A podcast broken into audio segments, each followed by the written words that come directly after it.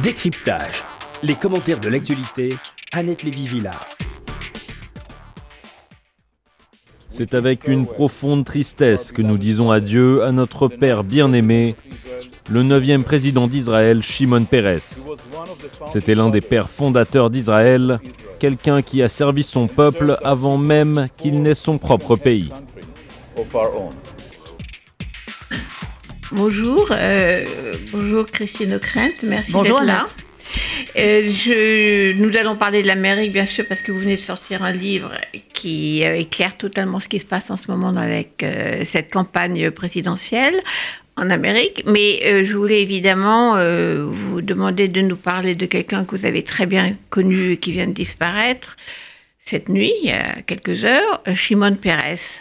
Vous l'avez vu récemment encore J'ai appris ça euh, très tôt ce matin avec beaucoup d'émotion.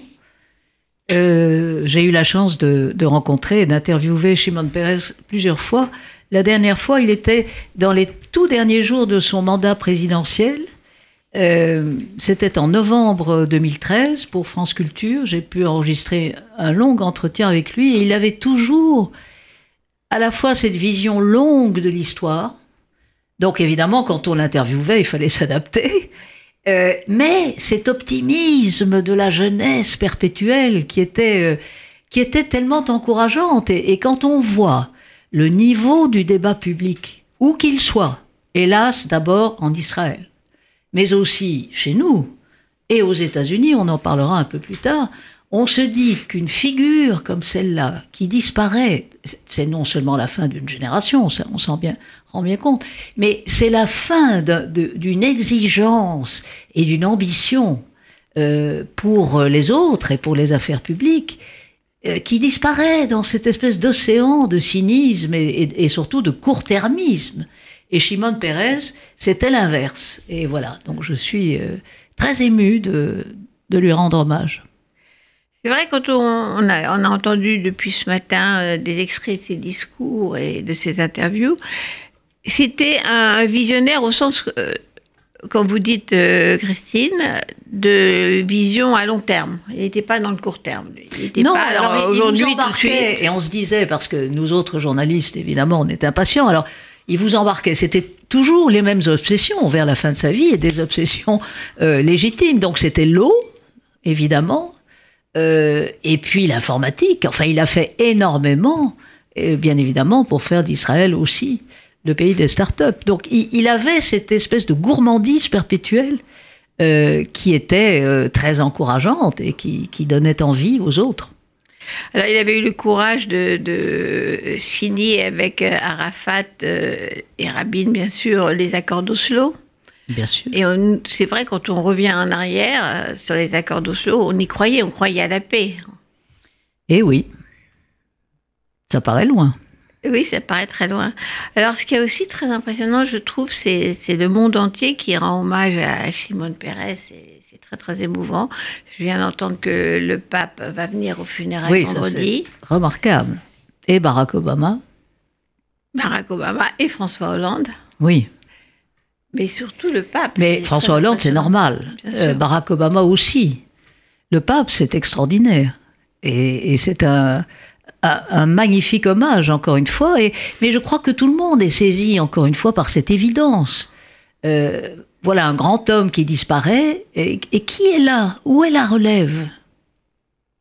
Et c'est surtout la paix, parce que quand on entend euh, encore la voix de Shimon Peres, et il parle de la paix en disant bon, il faut quand même être prêt à faire la guerre, bien sûr, il faut armer Israël s'il le faut. Et il a joué un rôle éminent parce que c'est lui qui avait convaincu les Français à l'époque, c'était Guy Mollet, euh, de donner euh, à Israël l'arme nucléaire. Voilà. Ce qui n'a jamais été officiellement reconnu. Mais enfin, c'était Shimon Peres dans un petit bureau du boulevard Saint-Germain à Paris.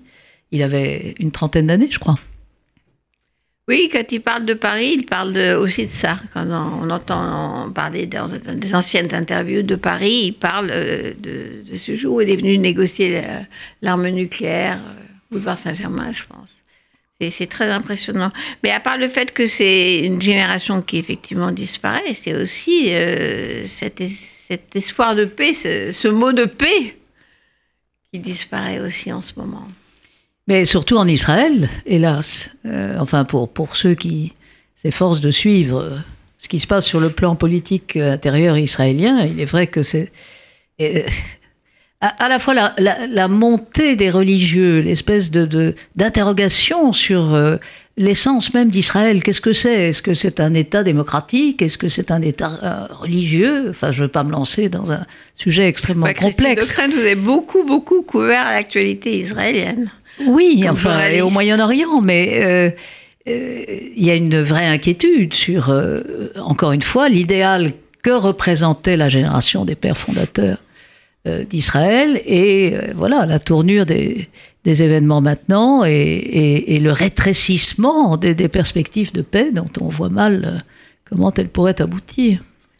Je vais juste évoquer, je crois, un souvenir personnel. Je pense que nous étions ensemble comme journalistes à assister au retrait de Yamit, des Israéliens qui, qui rendaient Yamit aux Égyptiens. Et c'est vrai qu'à cette époque-là, on pensait que, c'était un grand pas vers la paix qui était en train de, de, se franchir. On était ensemble, je me souviens. Ça me revient maintenant. Alors, euh, malgré euh, le choc de la disparition de, de Shimon Peres ce matin, nous allons parler de l'Amérique, de l'actualité américaine qui est quand même euh, totalement passionnante. Bon, alors Christine Ockrent, qui me fait l'amitié euh, d'être ici aujourd'hui, vient de sortir cette semaine, je crois, un livre qui s'appelle, alors je le montre, Clinton Trump, l'Amérique en colère. Je montre avec toutes mes petites notes. Euh, oui, c'est chez Robert Laffont. Voilà, chez Robert Laffont et qui est pour moi le chapitre juste euh, qui, vient. Ça annonce, même ça a été écrit avant, bien sûr, ça annonce le débat que nous venons euh, d'entendre ou de regarder euh, la nuit d'avant, la nuit précédente, le fameux débat présidentiel entre Hillary Clinton et Donald Trump. Alors je pense que vous avez passé la nuit à regarder comme nous tous. Oui, oui, bien sûr, une nuit blanche, mais, mais passionnante. J'ai trouvé que c'était un débat euh, remarquable euh, d'abord évidemment parce que on attendait ce premier choc. Il n'avait jamais, euh, il n'avait jamais été face à face les candidats démocrates et républicains. Et c'est non seulement le choc entre deux personnages qui avaient des enjeux très très différents dans ce débat, mais le choc entre deux mondes. C'est-à-dire que Donald Trump, souvenons-nous, euh, l'été 2015, euh, personne euh, ne croyait que ce milliardaire new-yorkais, magnat des casinos, arnaqueur, battleur, très connu des Américains de l'Amérique profonde grâce à un reality show qu'il avait animé pendant une dizaine d'années, dont le mot de la fin était d'une cruauté absolue, c'était You're fired! Tu es viré, parce que voilà, et la récompense c'était euh, d'avoir un job dans son, dans son empire immobilier. Donc, euh, l'été 2015, les chaînes de télé qui devaient organiser les débats entre les, les 17 candidats républicains à l'investiture, donc, dont 5 euh, gouverneurs et 4 sénateurs, c'est-à-dire des, des hommes politiques professionnels, dont le dernier Bush, Jeb Bush, que tout le monde voyait. Ah oui, et tout le monde baillait d'ennui en disant mais quelle horreur, ça va être un duel euh, Bush-Clinton. Euh, C'est à qui Voilà. Et puis, euh, donc les, chaînes de télé se sont dit bon, où mettons Donald Trump? Est-ce qu'on le met? Parce qu'il fallait diviser en deux groupes. Il y avait les petits candidats et les gros. Alors, quelqu'un de malin a dit ah ben il faut le, les mettre, le mettre lui dans les gros parce qu'il va faire monter l'audience. Il va pas durer politiquement, mais il va faire monter l'audience non seulement il a fait monter l'audience à des tarifs tels, comme tout ça, c'est aussi une industrie aux États-Unis, les élections, donc les chaînes ont fait beaucoup d'argent en vendant les espaces publicitaires grâce à Donald Trump. Lui a eu l'équivalent de 2 milliards de dollars d'espace gratuits pour sa campagne politique, parce que comme tout le monde l'invitait dans les talk-shows politiques, etc., il n'avait pas à payer, contrairement à ses rivaux, et contrairement aux démocrates, les mêmes espaces publicitaires. Et donc, voilà ce battleur qui, euh, au terme d'une campagne absolument euh, ahurissante, devient le candidat du Parti républicain, dont il a piétiné tous les autres représentants, piétiné tous les principes, tous les dogmes. Il est allé contre euh, le libre-échange, qui est une doctrine fondamentale pour les républicains. Contre l'immigration clandestine. Les républicains l'ont jamais dit à haute voix, mais ça a toujours intéressé le business d'avoir euh, de très bas salaires pour des gens sans papier. contre l'OTAN, alors que tous les experts de sécurité républicains, on en reparlera peut-être, enfin tous les conseillers des Bush père et fils, sont euh, euh, véritablement les gardiens du temple, de l'Alliance Atlantique, etc. Il a fracassé tout ça. Et surtout, Annette, il a fracassé les codes de comportement politique.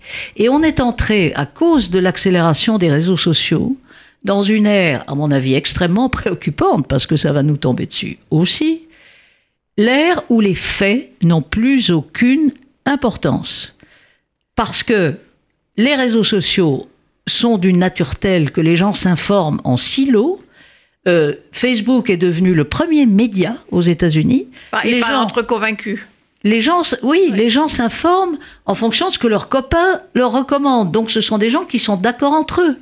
Et donc, vous n'avez plus de débat transversal. Et ce qui a été remarquable, ce qui m'a fasciné euh, dans, en suivant les meetings de Donald Trump, c'est que il dit n'importe quoi.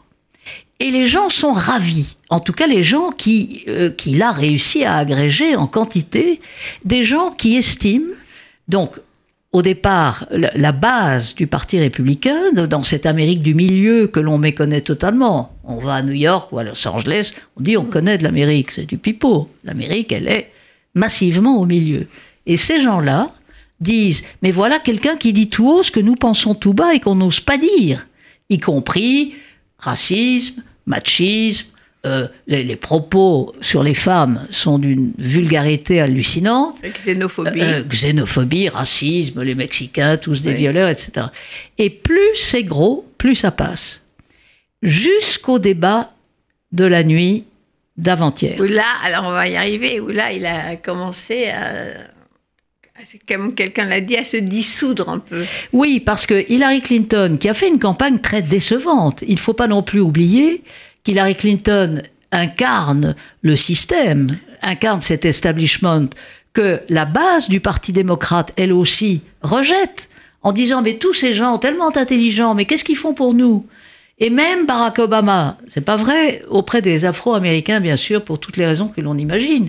Mais la, base du Parti démocrate, même si euh, ça fait rêver en France, le, taux de chômage est officiellement à 5%, le niveau de vie moyen a augmenté de 5% en un an, mais néanmoins la classe moyenne a été frappée très durement par la mondialisation, les importations chinoises, et vous avez toute la Rust Belt, la, la ceinture de la rouille, comme on l'appelle, tous ces États du milieu qui vont jouer un rôle considérable dans l'élection du mi-novembre, parce qu'il faut toujours se souvenir, c'est pas une élection au suffrage universel direct.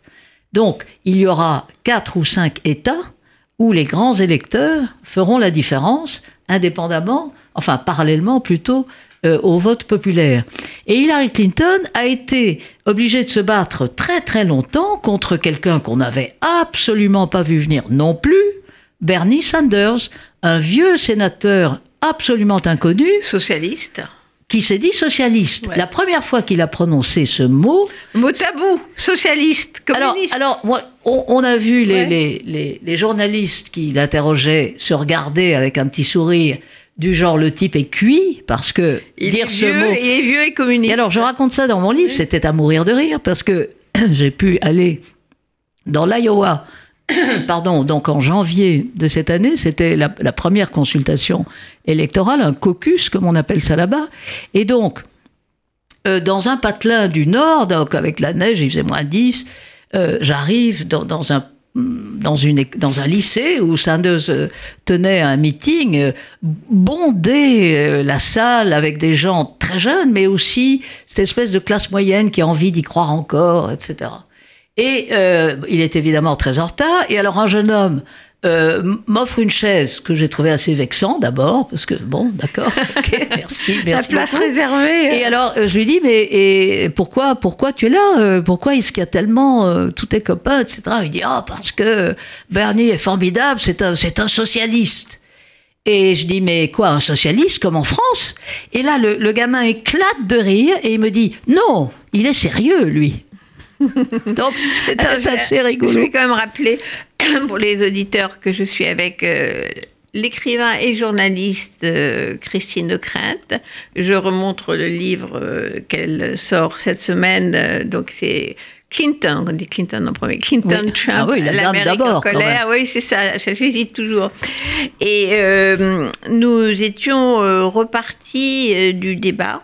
Alors, ce débat, moi j'ai trouvé qu'au début, Hillary Clinton était tendue, nerveuse et pas très à l'aise, et qu'au fur et à mesure du débat, comme l'autre disait n'importe quoi, et montait et répondait de façon absolument hallucinante. Moi, ce qui m'a frappé, c'est quand il dit euh, bon, ok, je ne vais pas publier euh, mes feuilles d'impôt, mais c'est déclaration. Quand on sait que c'est quelqu'un qui aspire à être président euh, des États-Unis et qui dit grosso modo, c'est pas grave de frauder le fisc. Ah oui, oui, il a dit, mais ça, il a dit, ça prouve que je suis très malin. Il a dit oui, je suis malin parce que je, je me débrouille avec les impôts. oui, mais, dit, mais où est-ce qu'on est? Faut pas se tromper, ça plaît. Mais, ce qui était très frappant dans le cas d'Hillary Clinton, elle avait un triple défi. Hillary, un, il fallait qu'elle prouve qu'elle est en bonne santé. Il faut quand même se souvenir que l'épisode pneumonie, euh, deux jours de décalage mmh. entre euh, le, diagnostic et, la, la, publication du diagnostic, c'était une erreur de communication. Déjà, on l'accuse à juste titre d'être toujours en biais par rapport à la vérité. Donc, il fallait qu'elle prouve qu'elle est en forme. Deuxièmement, il fallait qu'elle prouve qu'elle est capable d'humour. C'est pas évident avec elle parce que euh, elle, n'a pas l'empathie. Euh, D'où le sourire affiché permanent. Oui, mais pas seulement ça. il fallait qu'elle prouve que qu'elle est à l'aise euh, dans, dans, cet exercice et qu'elle a aussi cette dimension d'humanité. encore une fois, on lui reproche tellement souvent de ne pas l'avoir. Ce qui est une erreur, parce qu'elle l'a en privé, quand elle est en confiance avec les gens, elle a énormément d'humour, elle a un rire tout à fait surprenant par rapport à cette apparence tellement figée, etc.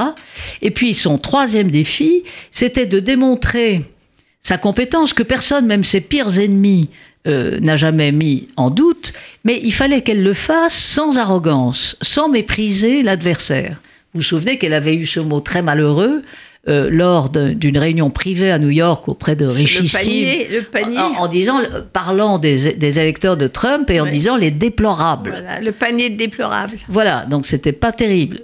Donc il fallait qu'elle corrige tout ça. Et à mon avis, vous avez raison, au début, d'abord Donald Trump a été très très bon au début, parce qu'il a attaqué sur l'emploi, il a attaqué sur euh, la Chine, la mondialisation, tous il les, était calme, il était étonnamment calme. Et il avait construit son truc parce que c'est ce qu'il répète de meeting en meeting.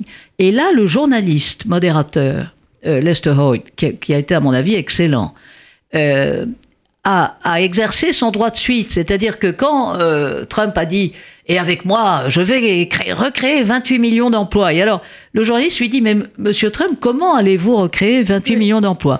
Et Trump, évidemment, n'a pas la moindre idée. Personne d'ailleurs. Comment on, faudrait bien le savoir. Hein.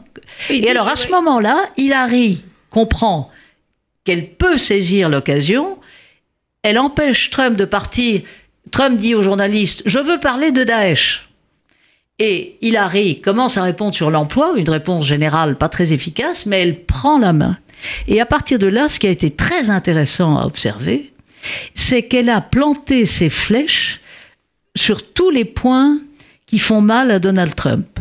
Et on sait à quel point elle s'y était préparée euh, avec des gens, et notamment ce journaliste qui avait servi de nègre à Trump pour l'un de ses tout premiers livres, euh, et qui s'était livré à une confession au mois de juin auprès de New Yorker en disant mais j'ai honte maintenant, mais j'avais tellement besoin d'argent, donc j'ai fait, j'ai aidé Trump pour ce livre. Ce type est un menteur pathologique.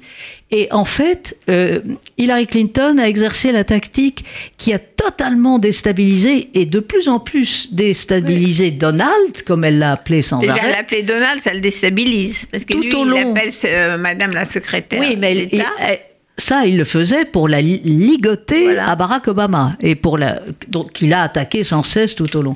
Mais il y a une chose qui exaspère Donald Trump, c'est de mettre en doute ses talents d'homme d'affaires. Sa fortune. Et sa fortune. Et l'extraordinaire empire qu'il a construit. Alors c'est un remarquable homme d'affaires, en tout cas un as du marketing. Il a compris qu'il y avait une énorme part de marché dans l'électorat américain, il l'a conquise. Il ne faut pas du tout sous-estimer Donald Trump et le prendre pour un fou. Je crois que c'est une grande erreur. En revanche, dès qu'on s'en prend à ses propres talents, à l'image narcissique qu'il a de lui-même, euh, ça le déstabilise parce qu'il se défend. Et Hillary Clinton a fait ça sans, sans arrêt. Elle l'a traité d'héritier. Mon coco, c'est très mignon, mais enfin, tu as hérité de ton père, c'était pas trop dur. Ensuite, elle a dit euh, Donald, ton empire, quand même, c'est plein de trous, euh, sept faillites. Comment euh, C'est pas des faillites, mais les lois, etc. Donc il a perdu un temps fou à essayer de se justifier. Pourquoi, ensuite, pourquoi il a peur de publier sa déclaration de revenus? Ensuite, la déclaration de, revenus, c'est pas une loi aux États-Unis, mais depuis Watergate, depuis une quarantaine d'années, c'est une tradition.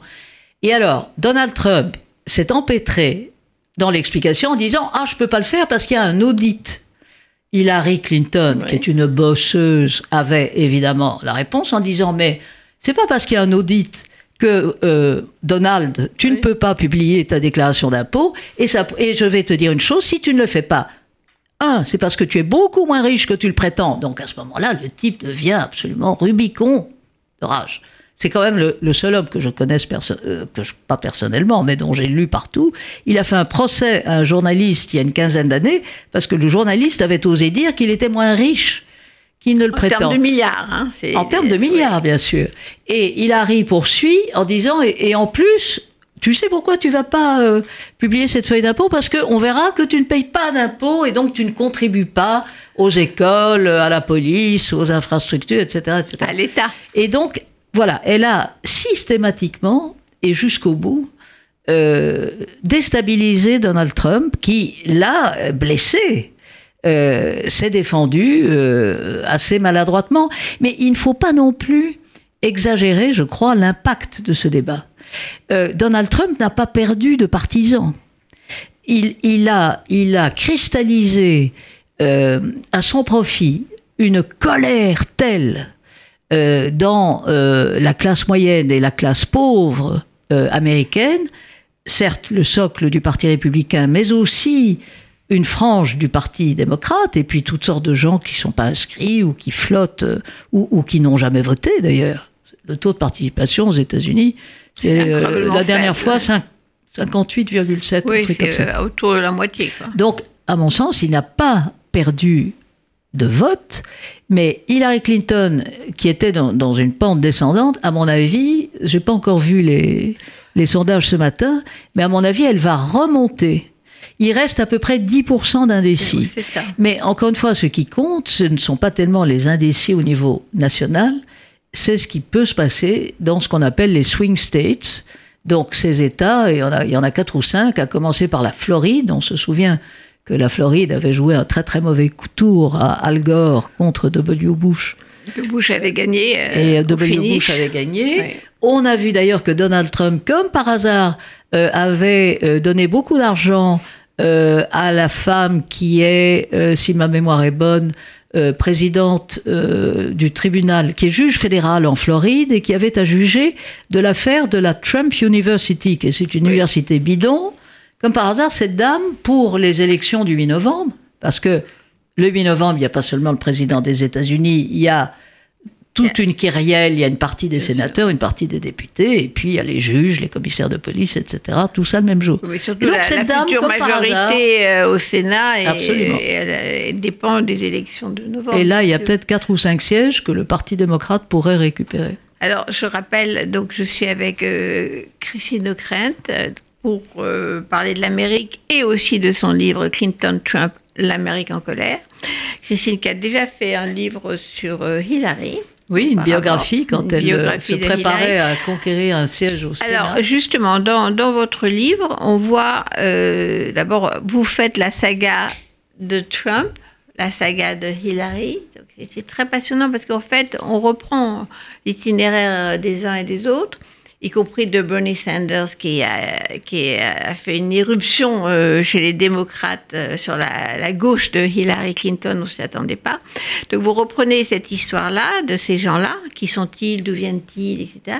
Et euh, vous découvrez à l'occasion de cette campagne on savait que l'Amérique était divisée en deux, ça on a toujours su à chaque élection, avec 10% qui passent d'un camp à l'autre, un peu comme en France. Il y a une grosse majorité euh, démocrate, enfin un grand bloc démocrate, un grand bloc républicain, et puis des gens au milieu qui, qui swing, qui passent d'un côté à l'autre.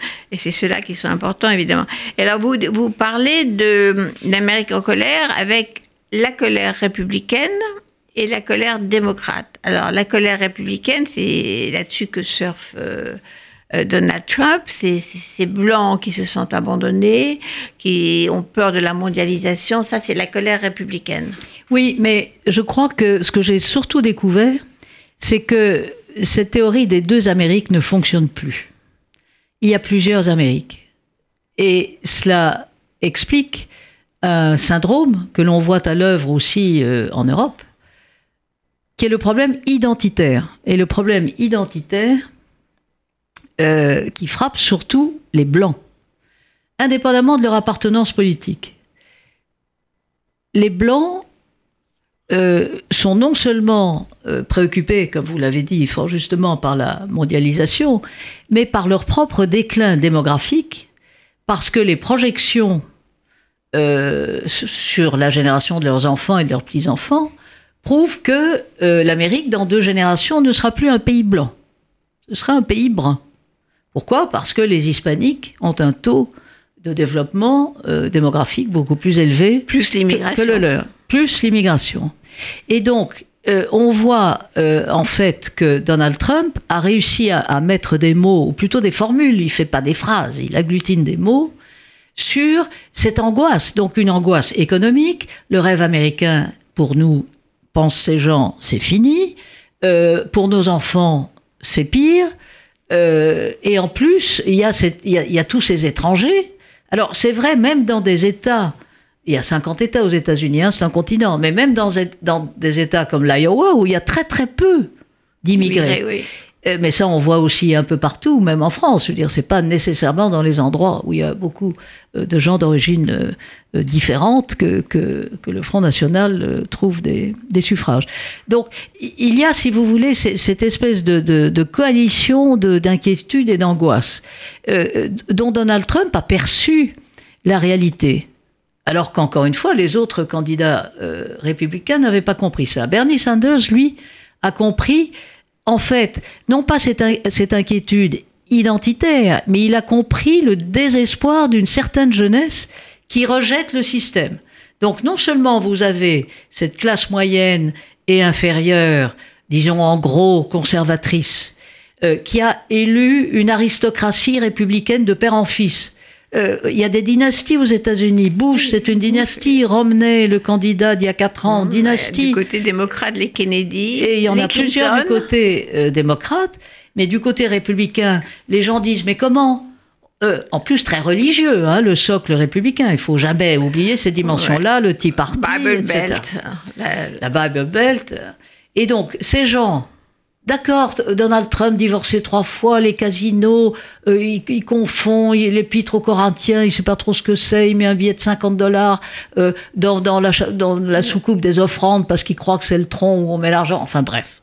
Il réussit à conquérir le vote religieux. C'est incroyable. Ce qui est intéressant dans votre livre, justement, c'est nouveau, c'est que justement le, vote religieux est, moins important que d'habitude, parce qu'on voit dans le cas de Bush, parce que moi j'avais suivi la campagne de, les deux campagnes de Bush, mhm. c'est qu'il s'appuie énormément sur le, sur, euh, le lobby religieux. Alors que là, Trump, il peut difficilement euh, passer pour un, orthodoxe religieux. Le champion du Tea Party, donc de ce courant qui a, euh, qui a d'ailleurs contraint l'élite républicaine à Washington à n'avoir pour stratégie au Congrès que de bloquer Barack Obama, ils n'ont rien fait d'autre. Euh, mais ce courant-là avait un porte-étendard, c'était Ted Cruz, le, sénateur du Texas, qui d'ailleurs, avec un certain courage à la Convention républicaine de Cleveland en juillet, a été le seul à dire, moi, je ne, ne donne pas euh, mon soutien à Donald Trump, c'est un menteur, il a insulté ma femme, il a insulté mon père. Euh, Trump avait dit du père Cruz, en gros, qu'il était à côté de Lee Harvey Oswald au moment de l'assassinat de John Kennedy. Enfin, des trucs. Bon. Plus c'est lourd, plus ça passe. Et, Ted Cruz, euh, deux jours avant le débat, dit ben, finalement, je soutiens Donald Trump. Donc le champion de, de, ce courant religieux qui a perdu en hein. force, c'est Ted Cruz. néanmoins, Trump a battu Cruz. Euh, et à partir de là, encore une fois, on voit que ces gens qui ont porté les têtes Cruz et autres euh, au Sénat euh, et à la Chambre des représentants, qu'est-ce qu'ils ont vu pendant les deux mandats de Barack Obama, qui, il faut quand même le rappeler, est noir? Ça passe pas forcément très bien dans certains milieux blancs. Et pas, et pas uniquement dans le Sud. Pas uniquement dans le Sud. Qu'est-ce qu'ils ont vu? Le Parti républicain tient le Congrès, bloque toutes les réformes d'Obama qui doit passer, les passer par décret. Néanmoins, légalisation euh, de l'avortement dans certains États. Vous savez comme moi qu'il y a encore des fous qui vont assassiner des médecins et des infirmières. au Texas, voilà. justement. Euh, légalisation du cannabis euh, dans certains États. Légalisation fédérale par la Cour suprême du mariage homosexuel.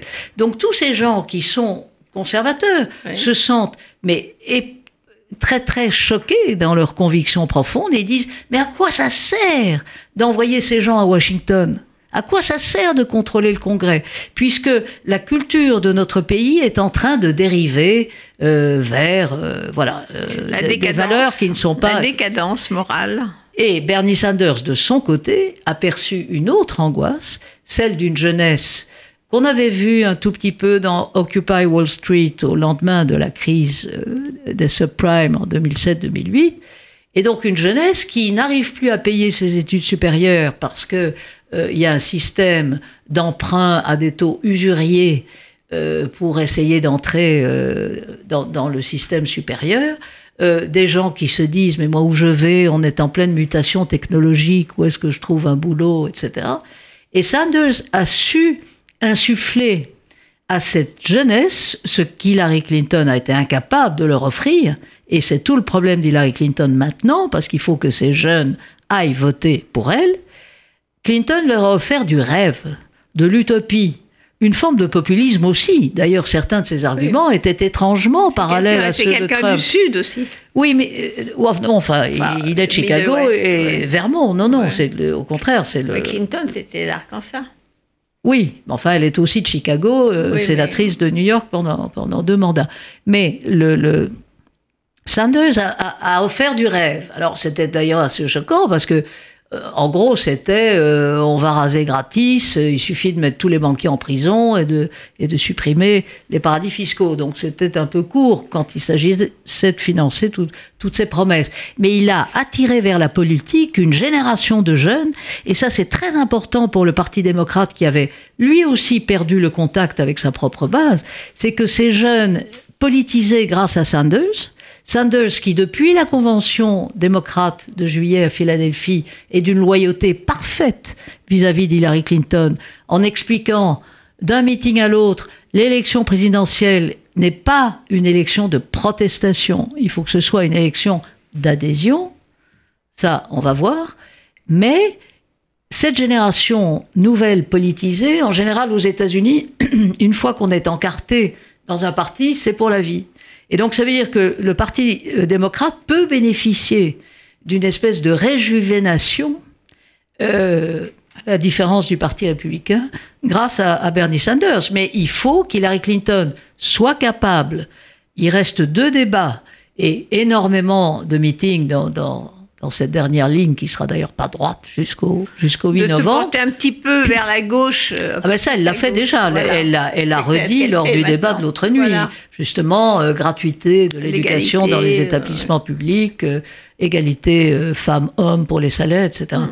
Mais il faut qu'elle qu'elle arrive à séduire, il faut qu'elle arrive à, à transporter, il faut qu'elle arrive à, à promettre aussi du rêve, parce que nous sommes à une époque d'émotion, tout passe par l'image.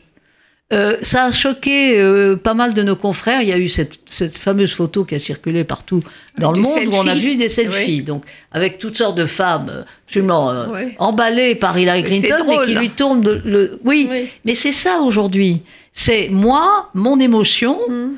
Et éventuellement, dans le cas d'Hillary Clinton, mon héroïne. Mais c'est bien dans cet ordre-là. Et le problème d'Hillary Clinton, il faut qu'elle arrive à créer de l'émotion, ce qui est contraire non seulement à son tempérament, mais à son expérience. Il faut quand même se souvenir que cette femme, en une, en une trentaine d'années de vie publique, a subi plus d'affronts et plus de coups et plus de blessures intimes Qu'est-ce qu'elle disait qu'elle était la, femme la plus humiliée au monde? Ah, C'était la une du New York Times au moment de l'affaire euh, de Monica Lewinsky. C'était pas commode. C'est cruel, oui. Mais alors, euh, je rappelle que je suis avec euh, Christine de Krent. Je remonte son livre, Clinton Trump, l'Amérique en colère. Je ne vais, pas, je vais pas faire de, de pause parce qu'on va continuer. Mathématiquement, Trump pour être élu. Donc c'est vrai que son discours populiste a séduit euh, l'homme blanc, particulièrement, fait une partie de, cet électorat. Plus que les femmes, qui l'a quand même beaucoup découragé. Oui, euh, enfin, il y en a quand même dans les meetings, on voit quand même pas mal. Ah, bien sûr, Et quand on entend son discours sur les femmes, euh, c'est assez terrifiant. Donc, pour gagner, si jamais vous voulez gagner, il faut qu'il élargisse cette base-là. Alors, où est-ce qu'il peut Les jeunes, peu probable. Les femmes, c'est vrai qu'il les insulte, mais bon. Les hispaniques, il veut construire un mur. Euh, les noirs euh, sont quand même très fidèles à la famille Clinton. Donc où est-ce qu'il peut aller chercher des, voix qui éventuellement lui permettraient de gagner? Toujours auprès euh, de cet électorat col bleu, col blanc, classe moyenne. On a beaucoup dit que son socle électoral, c'était des gens peu éduqués, etc. C'est pas tout à fait vrai. Euh, il convainc aussi euh, des gens dont on est parfois très très surpris euh, d'apprendre qu'ils voteraient Trump. Giuliani Oui, mais Giuliani, ça, vous avez toujours une droite dure. l'ancien maire de New York. L'ancien maire de New York, qui avait instauré d'ailleurs le profilage racial mm, pour, mm. pour améliorer les statistiques du crime à New York. Mais sans entrer dans, ces considérations qui ont pourtant joué un rôle important dans le débat de l'autre nuit, parce que sur les questions raciales, avec les émeutes à Charlotte et ailleurs, c'est évidemment une plaie qui reste à vif, et surtout au bout de deux mandats du premier président noir. Donc c'est pas simple du tout. Mais pour en revenir à votre question, elle est arithmétiquement intéressante. Romney, donc Mitt Romney, donc le candidat républicain il y a quatre ans, avait conquis, si ma mémoire est bonne, à peu près 60% de l'électorat blanc. Il a été néanmoins battu. Pour que Donald Trump, qui, comme vous l'avez rappelé, n'aura pas pour lui euh, les Afro-Américains, n'aura pas pour lui une majorité d'hispaniques, même si le vote hispanique euh, reste assez nébuleux, on ne sait pas très bien. Conservateur en général. Oui, alors justement, alors c'est vrai des Cubains, des gens d'origine cubaine en Floride. C'est pas vrai nécessairement des, gens d'origine mexicaine ou latino qui ont été très très nombreux à s'inscrire sur les listes électorales à cause des propos outranciers de Donald Trump sur les clandestins, violeurs, euh, le mur, etc., etc. Donc, cet électorat-là est très difficile à sonder pour les instituts.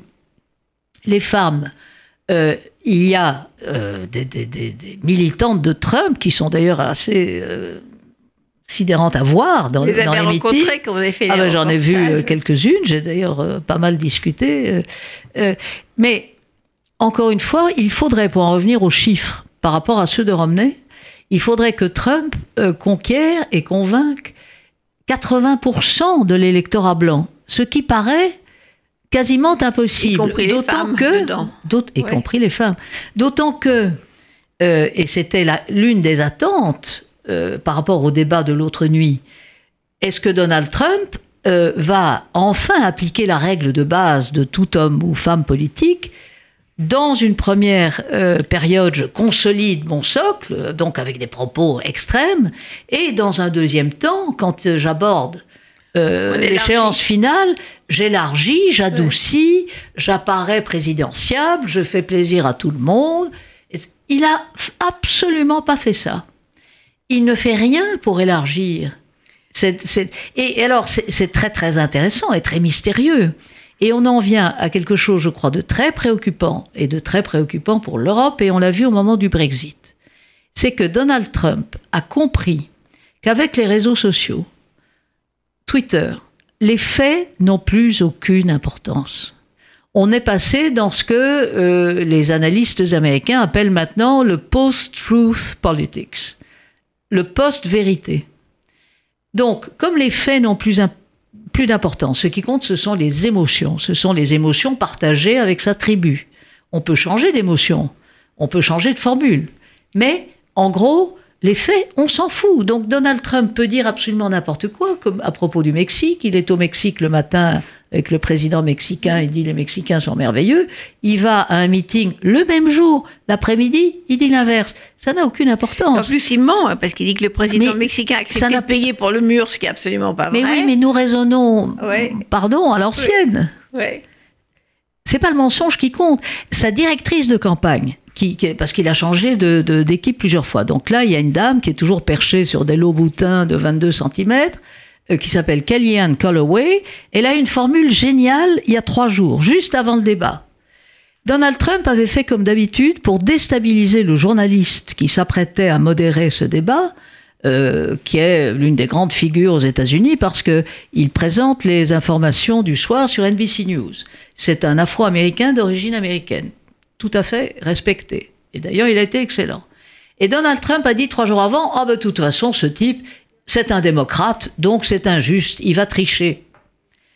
Manque de peau, ce journaliste est encarté républicain. Riposte de la directrice de campagne de Donald Trump sur Twitter. Ah ben non, c'est pas un mensonge, puisque Donald Trump ignorait les faits. Oui, Mais vous, vous vous rendez compte de ce que la phrase veut dire. C'est pas, pas un mensonge puisqu'il ignorait les faits. S'il avait connu les faits, c'eût été un mensonge. Mais comme les faits n'ont plus d'importance, c'est pas grave, c'est pas un mensonge. Et on arrive encore une fois à une telle usure du système de la démocratie représentative, tous ces gens qui disent mais ce système ne nous représente plus, tous ces gens que l'on envoie euh, qui s'engraissent à nos dépenses, ça c'est le discours populiste. À quoi nous servent-ils? Et c'est un phénomène que l'on voit à l'œuvre euh, dans plusieurs pays d'Europe, euh, et on l'a vu avec le Brexit. D'ailleurs, le co-directeur de campagne de Trump, qui vient de l'extrême droite d'un site complotiste, infect, euh, raciste, antisémite, tout ce qu'on veut, qui s'appelle Breitbart News, il avait au moment du Brexit, pour aider son copain Nigel Farage, nourri des arguments pro-Brexit. On a vu les champions du Brexit, à commencer par l'actuel ministre des Affaires étrangères britannique, qui a dit mais on a raconté n'importe quoi, ce n'était que des mensonges, gros rire gras, mais ça a marché.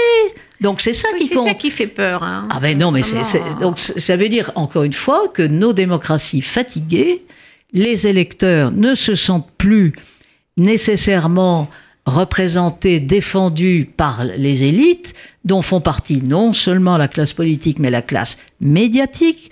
Qu'est-ce qu'on entend dans les meetings de Trump et de Sanders? Qu'est-ce qu'on a entendu contre les médias du système, dont les gens ne veulent plus non plus? Donc ils vont sur les réseaux sociaux s'informer auprès de, leurs copains.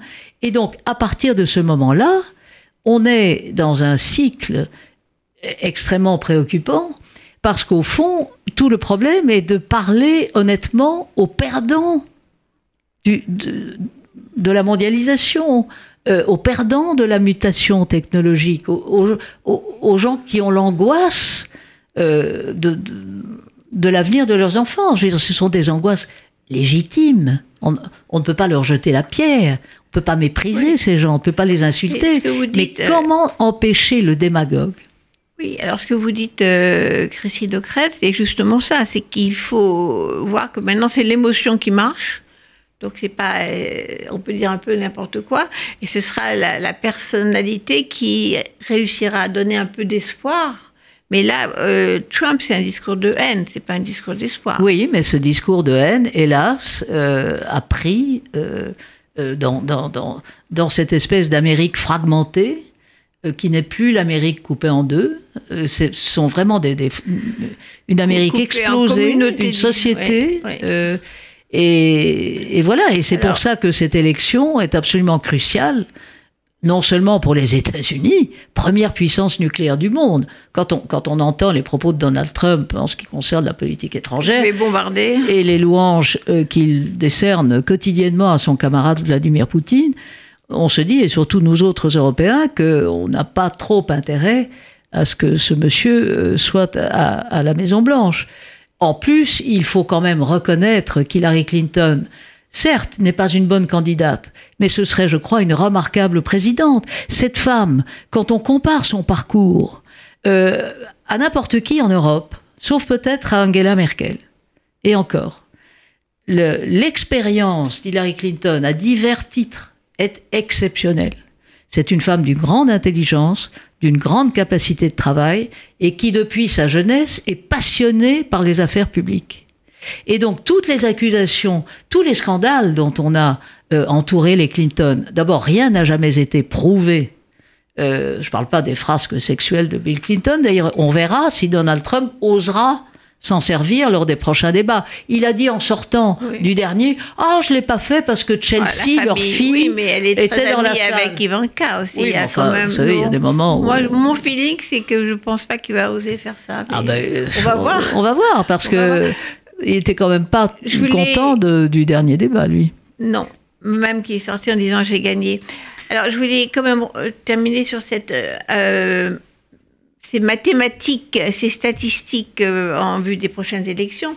Donc, euh, Donald Trump, pour gagner, aurait besoin au moins d'une partie du vote hispanique quelque part. Parce qu'on prend l'exemple de la Floride, qui est donc toujours un des États oui. décisif. Comme vous avez rappelé, euh, Christine, euh, c'est comme ça que Bush a gagné son, premier mandat, où il y a une énorme population d'origine hispanique. Par exemple, pour euh, emporter la Floride, il a besoin Trump, il aurait besoin d'un petit peu de vote hispanique, par exemple. Sûrement, mais il en aura. et d'ailleurs, parmi les, derniers sondages, euh, le camp d'Hillary Clinton a regardé avec énormément d'inquiétude et, travaille au corps à coup de spots publicitaires en investissant des masses d'argent. La Floride. la Floride. Parce que Donald Trump séduit. Il y a un, électorat ultra conservateur. Les Cubains. Les Cubains.